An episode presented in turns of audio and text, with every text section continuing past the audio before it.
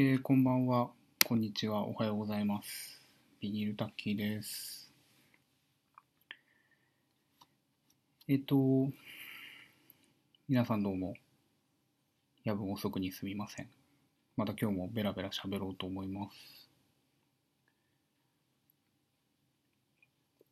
えっと、いつもは結構何か喋るテーマを決めてやったりしてるんですけれども、まあ、今日は結構雑談メインというか、あの、結構前回、前々回と僕がバーッと喋って終わりみたいな感じでしたんで、あの、今日はちょっといろいろコメントをいただけたりしたら、えっと、それに対して、えー回答していくような、えー雑談形式ですとか、あとなんか僕がポッと思いついたことを喋ったりとか、なんかそんな感じにしようと思いますので、よろしくお願いします。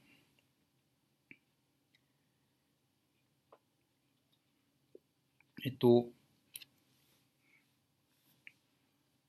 何かコメントいただけたら、えー回答いたします。まあ、その前にちょっと僕がちょっといろいろ喋ろうかなっていうとこですけど、えっと、そうですね。まあ、最近見た映画の話で言うと、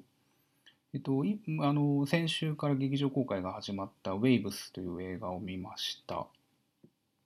で、あと、えっと、昨日かな？あの、ネットフリックスで、まあ、これも確か金曜日に配信が始まった、オールドガードという映画も見ました。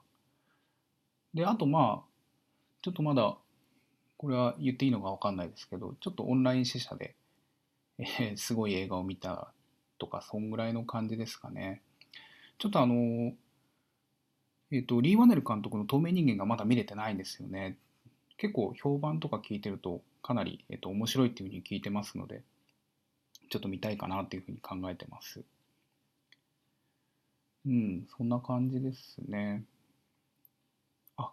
イップマンと透明人間良かったです。いいですよね。あの、ちょっと前にも喋ったんですけど、イップマンはうちの地元でまだ公開されてないもんで、ただ、あの、多分2番館上映というか、ちょっと遅れて、えー上映されると思うので、えー絶対見に行きたいと思いますので、見に行きたいと思ってます。透明人間良かったですか？うん。やっぱりね、あの、なんでしょう。何かこうテーマ的に深いところがあるなっていうのは、えー予告編とか見て感じてたので、えー見たいなと思ってるんですけど、なかなかちょっと タイミングが合わず今んとこまだ見れてないっていう感じですね。うん。なんか、やっぱり透明人間が好評だったのか、あの、リー・ワネル監督は、次のブラムハウスのホラーシリーズの、えっと、狼男もやるんじゃないかみたいな話が、えっと、ニュースで出てましたね。狼男役が、あの、ライアン・ゴズリングっていう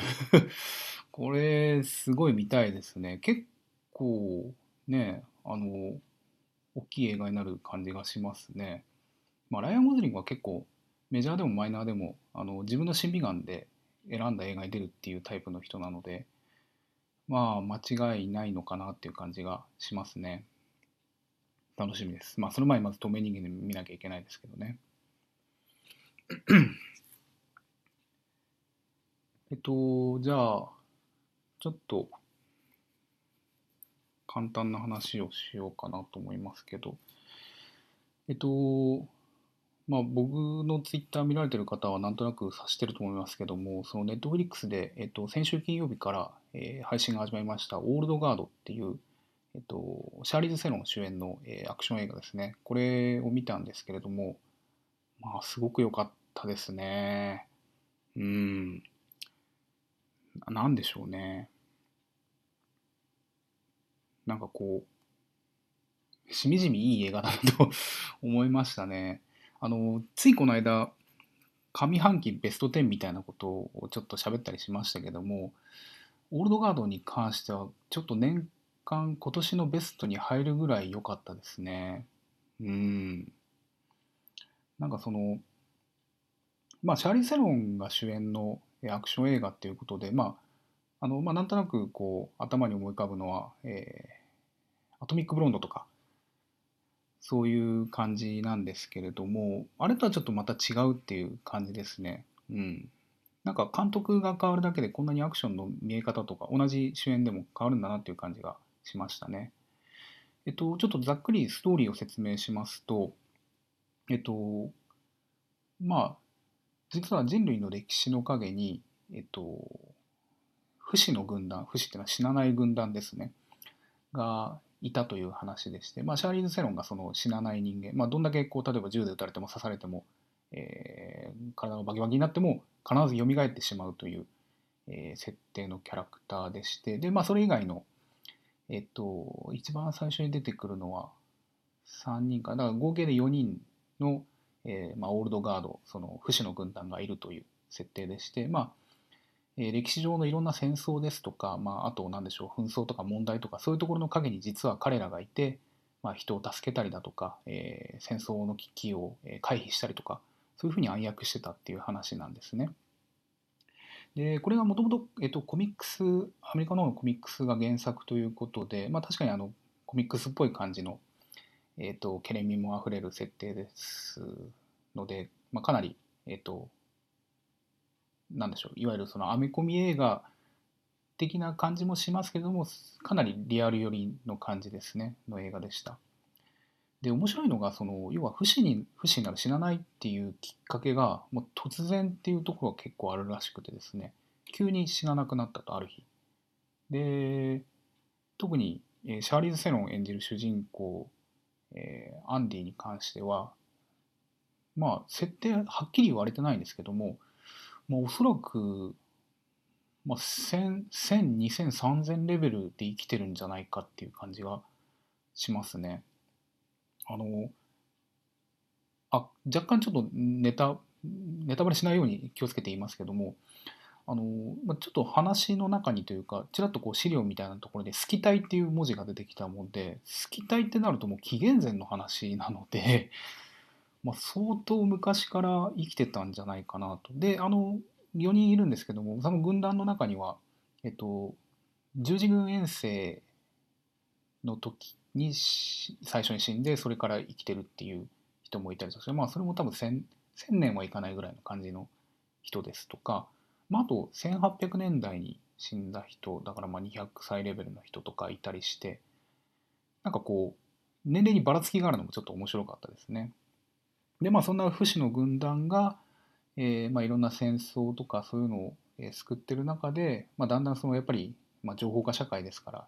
えっと、彼らも最初は写真に写らないようにとか、えっと、文献に残んないように過ごしてたんですけど、まあ、だんだん、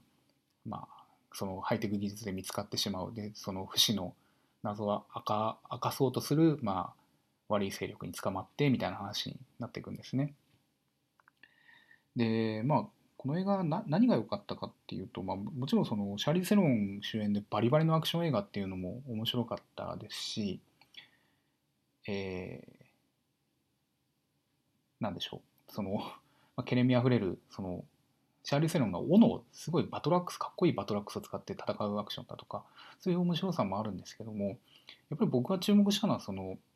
えー、十字軍遠征で敵対してる同士だった、えっと、男性2人がいるんですけれども、えっと、ジョーとニッキーという2人なんですけども、まあ、この2人が、えっと、まあ、聞いてあの同性同性間の恋愛といいますか、あのそれをはっきりと映してるというところがとても良かったですね。あの結構例えば何でしょう具体的な名前を出すとちょっとあれですけど例えばあの役者さんとか脚本監督の方とかがこの映画のこのキャラクターは実はその、まあ、同性愛者でとかあのゲイでとかそういう話をするっていうのをよく見かけるんですけどもじゃあそれあの映画内でやってよっていうふうに あの思うことが、まあ、たまにあるんですね。なんでその設定があるんだよって言ってじゃあそのそういうのをもっと見せてよっていうふうに思うんですけども今回のオールドガードに関してはそれをがっつり見せてくれるというかあの全くストレートにド直球で見せてくれたっていうのがあって、えー、とても良かったですね。うん、でこれはあの原作にもちゃんとある、えっと、描写らしくてですねあのー、まあ、監督女性監督の方なんですけどこれ一切曲げずに、えっ、とセリフもほぼ同じかな結構すごいロマンティックな、えー、セリフとかもあったりとかしてそういうのも、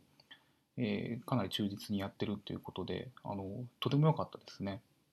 であのシャーリー・セロンを演じる、えっと、アンディももともとその実はもう一人、えっと、不死の、え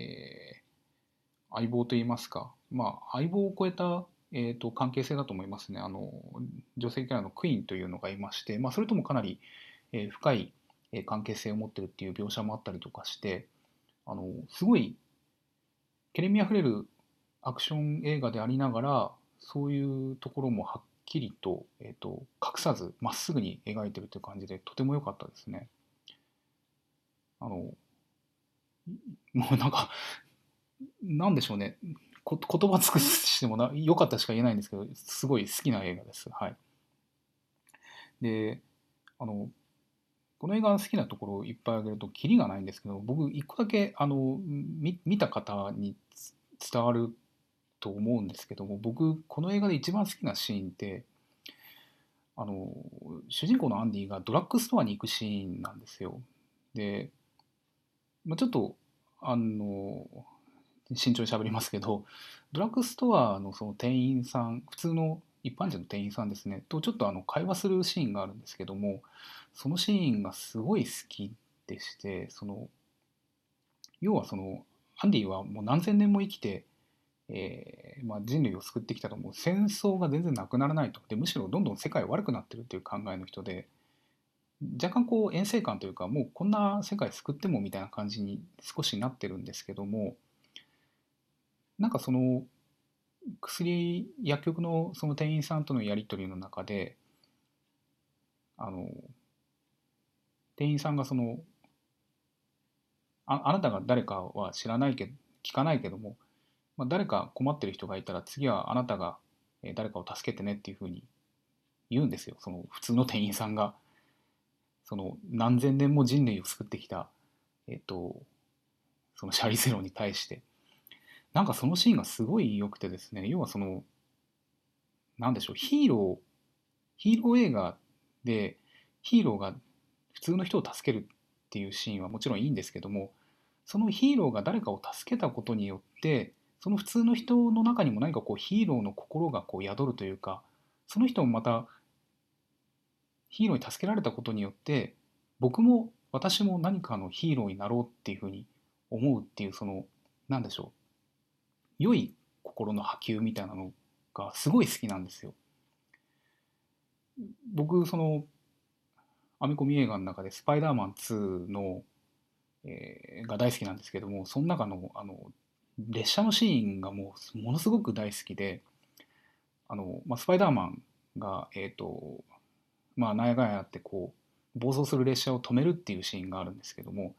えーもうボロボロになって止めたスパイダーマンが列車の中に、まあ、いるわけなんですけどもあのマスクとかも剥がれちゃったりとかして、まあ、顔が見えてるわけですよ。そのトビー・マグワイアの 顔が見えてて。でその乗客たちがみんな顔その要はスパイダーマンの正体を知るんですけどもなんかなんだこんな子供っていうか少年青年じゃないかみたいな感じでで彼の顔を見たことはみんな黙っておこうみたいな感じのことを言うんですよ。でさらにその敵がそいつをよこせみたいな感じにやってきたとしてもその何にも力を持ってない一般人がそれをこう自分たちが壁となって止めるみたいなシーンがあってですね。僕はやっぱそのシーンがすごい好きなんですよ。だからそのなんでしょうねヒーロー映画のなんかこう根本というか僕らいや見てる人たちっていうのはヒーローじゃないもんであのどこに感情移入するかっていうやっぱ一般の人なんですよね。なんかそういうのが、えっと、その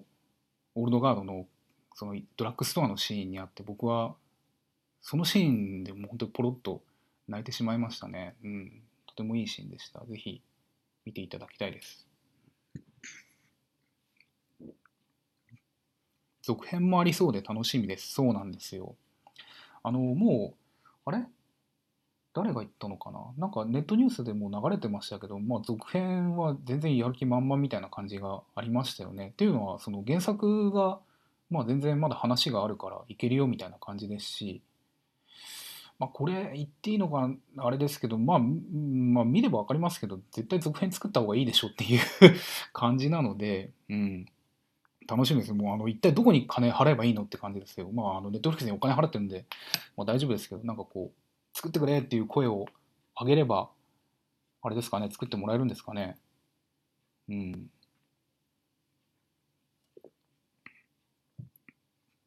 自分に返してもらうのではなく他の誰かを救ってほしいというのがとてもグッときましたそうなんですよねその何でしょうまあそのドラッグストアの店員さんは女性だったんで、まあ、女性同士の連携みたいな感じもしたんですけどもっと幅広い考え方かなっていうふうに思いましたねうんやっぱヒーローヒーロー映画だなっていうふうにちょっと感じましたねはい。まあそんな感じでオールドガード、とてもおすすめです。あの、結構出てる役者さんとかも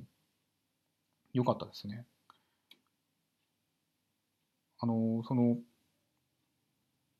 まあ、同性カップルのジョーとニッキーのジョーの方は、えっと、ちょっとアラブ系っぽい感じがするんですけども、あの、マーワン・ケンザリさんっていう、えっと、自社版アラジンのジャファーを演じた方ですね、がやってたりとかして、あの、もともとジャファーやってる時も、まあ、可愛らしい顔立ちの人で、なんでしょう、こう、結構、まあ、批判じゃないんですけども、あんまり悪党に見えないなみたいな話、よく言われてたんですけど、僕はその逆に、小悪党みたいな感じで結構好きだったんですけどね。まあ、その人が今回は、まあまあまあ、とても優しい役で、うん、よかったですね。あと僕ちょっと一つびっくりしたんですけどもあのその主人公のアンディのまあ元相相棒みたいな感じの、えー、クイーンっていう、まあ、女性キャラクターがいるんですけれどもそれやられてる方、えっと、役者さん、えっと、ゴー・タイン・バンさんという方なんですかね、えっと、ベトナムの、えー、女優さんなんですけれども僕この人全然知らなかったんですけど調べてみたらあれですね、えっ、と、最近の作品で言うと、あの、あ、クラックありがとうございます。えっと、ネットフリックスのあの、スパイク・リー監督のザ・ファイブ・ブラッツで、えっと、ハノイのなんか、プロパガンダのラジオをやってる DJ の方ラジオ放送をやってるあの女性の方の役だったっていうのを聞いてちょっとびっくりしましたね。まあ、確かにあのベトナムの方なので、いいと思うんですけど、ネットフリックスの、なんでしょう、こう、話題作に立て続けにポポンと出てて、まあ、すごい方だなと思ったし、し、えこの方あれなんですよね、もう一個キャリアでびっくりしたのが、えっと、スター・ウォーズ最後の時代、だから、えっと、エピソード8ですね。で、あの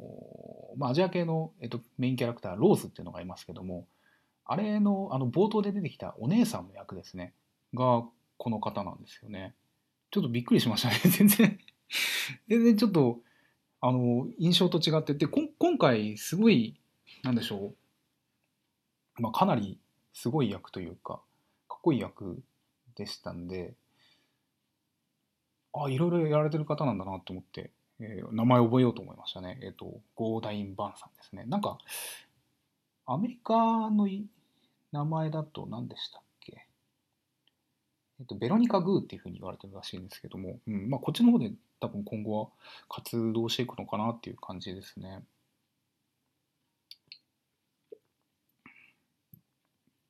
はい。というわけで、えー、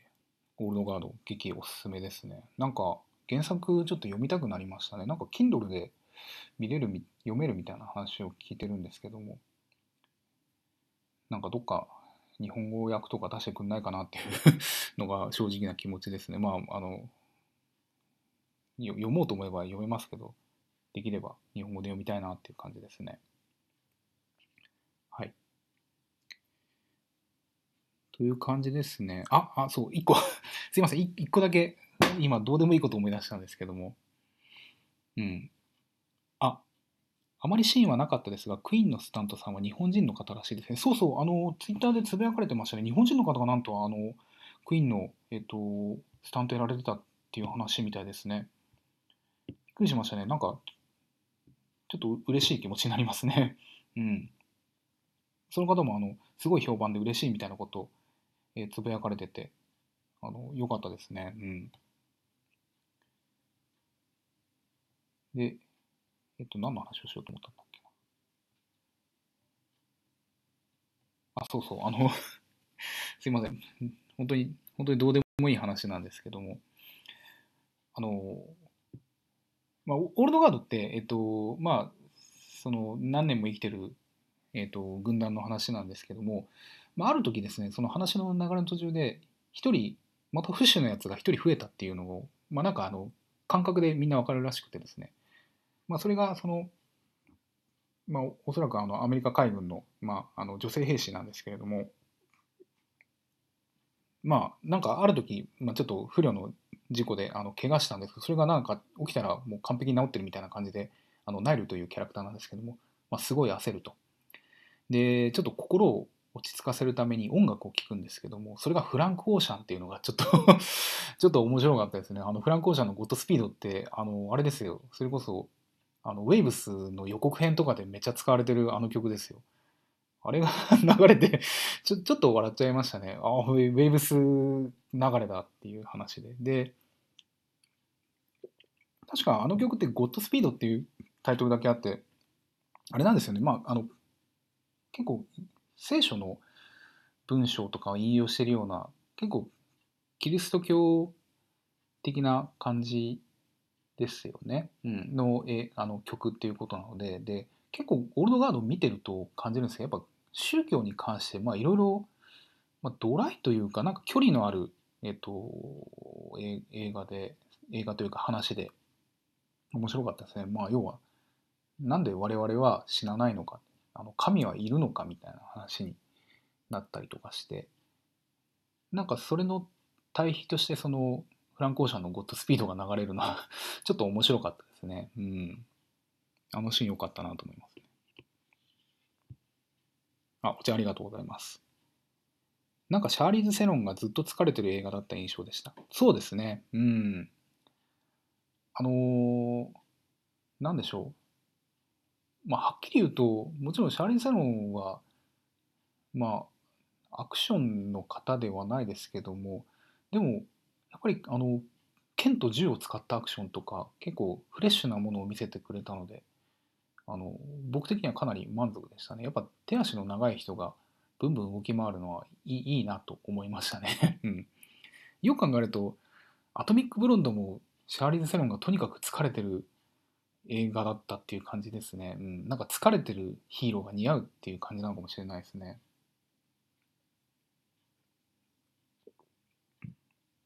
はい。あ、なんかもういい時間になってきましたね。オールドガードの話でほぼ終わっちゃいますね。えっと、じゃあ、はい、あ、アトミック・ブロンドは心が疲れてる感じでしたね。そうですね。あの、っていうか、あの、何でしたっけ、長回しみたいなシーンとか、本当に辛そうだなって思いましたよね。本当に怪我してるんじゃないのかと思いながら見ましたけど。うん。そんな感じでしたね。じゃあ、えっと、あと、そうですね。マッドマックスも好きです。マッドマックスもいいですよね。本当に。なんかこう、もう言葉が尽くせないですね。うん。僕も大好きです。はい。えっと、あとちょっと残り時間が少なくなってきましたので、何か、えー僕にご質問等があれば、えっと、回答したりしますので、お気軽にどうぞ。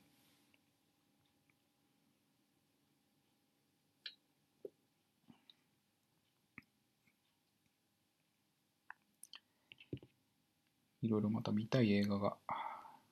来週も公開されるので Hulu で一から燃えよドラゴン見てます。素晴らしい、素晴らしいことをしてますね。あの、Hulu って、あれなんですよね。なんか、カンフー映画が異様にあの豊富だったりするんですよね。あの、まあ、カンフー映画って言ってもあんまりコアなのはないですけども、ブルース・リーとジャッキー・チェーンはかなり、あの、揃ってる印象がありましたね。うん。いいですよ。燃えよドラゴン。Don't think feel が、あの、ブルース・リーの発言だって、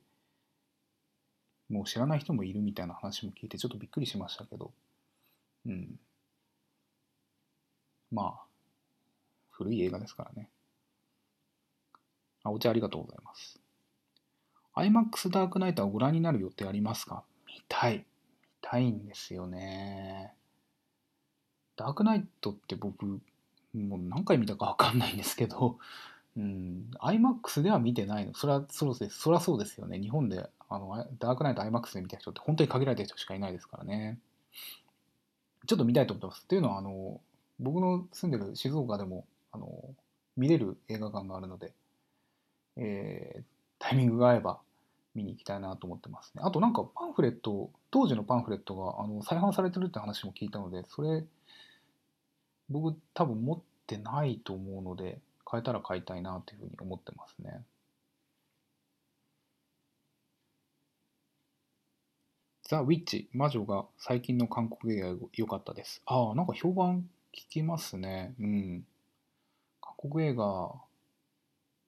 あのーそうそう。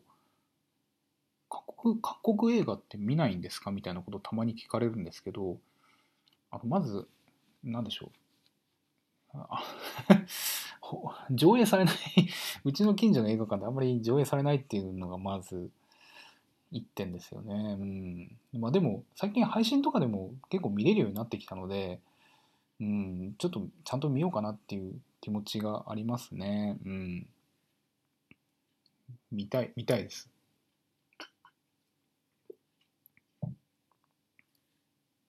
韓国版カメラを止めるなとか言われてました。そうなんだ。そんな、そんな映画なんですね。へえ。あ、そうそう。あの、IMAX ダークナイトあれですね。本編もそうですが、テネットのプロローグ映像を見れるだけでも特別料金の元取れるぐらい楽しめます？僕何見に行った時かな？なんかみ、何かの映画、1917かな？あの、テネットのなんか、本編映像がちょっと流れて、なんかすげえなっていう 結構見せるなって思いながら見た記憶がありますね。なんかあれですよね、なんか劇場だかどっかに侵入してみたいなやつが結構がっつり見せてくれたんですよね。ただテネット、テネットは心配なのはちゃんと公開できるのかってとこはまず心配ですよね。やっぱり、あの、でっかい映画だと失敗できないもんで、客が、お客さんが入れない状況で公開すると、すごい大損になるっていうリスクがあるんでしょうね。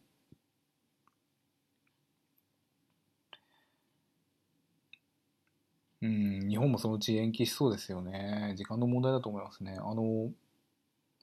モンスターハンター、もう9月に公開の予定が一気に来年になっちゃいましたからね。まあ、僕は、あの、モンハン全然やったことない人間ですけども、あの、楽しみにはしてるので、ちょ、ちょっとショックでしたね。うん。いや、だから、結構小さ、小さいと言っちゃあれですけども、あの、まあ、そんなに規模の大きくない映画は多分そのまんまこの後も日本公開される、要はあのもう、えっと、海外で公開済みの映画で日本ではまだ公開されてないっていう小規模作品に関しては多分今の予定通りでやられると思いますけど、大きい映画はちょっと難しいかもしれないですね。僕も何回も話してあれですけど、007ですらもちょっと大丈夫かなっていう気持ちになってきましたね。っていうか、キングスマンとかもね、9月にやるって言ってますけど、大丈夫なのかっていうのもありますし、うん。ちょっと心配ですね。まあ、まずは、あの、小さい映画、いい映画が多分今後もや、やってきますので、まあ、それをまず楽しんでいこうかなっていう感じですね。で、まあ、人がたっぷり入れるようなタイミングになった時に、でっかいのやってくれれば、もう全然こっちは、まあ、待つというか、そういう失敗してほしくないので、やっぱでっかい映画は、ファンとしても、そうしてほしいなっていう感じですね。うん。あ、すいません。もうだんだん時間が終わりになってきちゃいましたね。うん。まあこんな感じでまたポボッとやる予定ですのでよろしくお願いします。じゃあ今夜もありがとうございました。えーそれでは皆さんおやすみなさい。さようなら。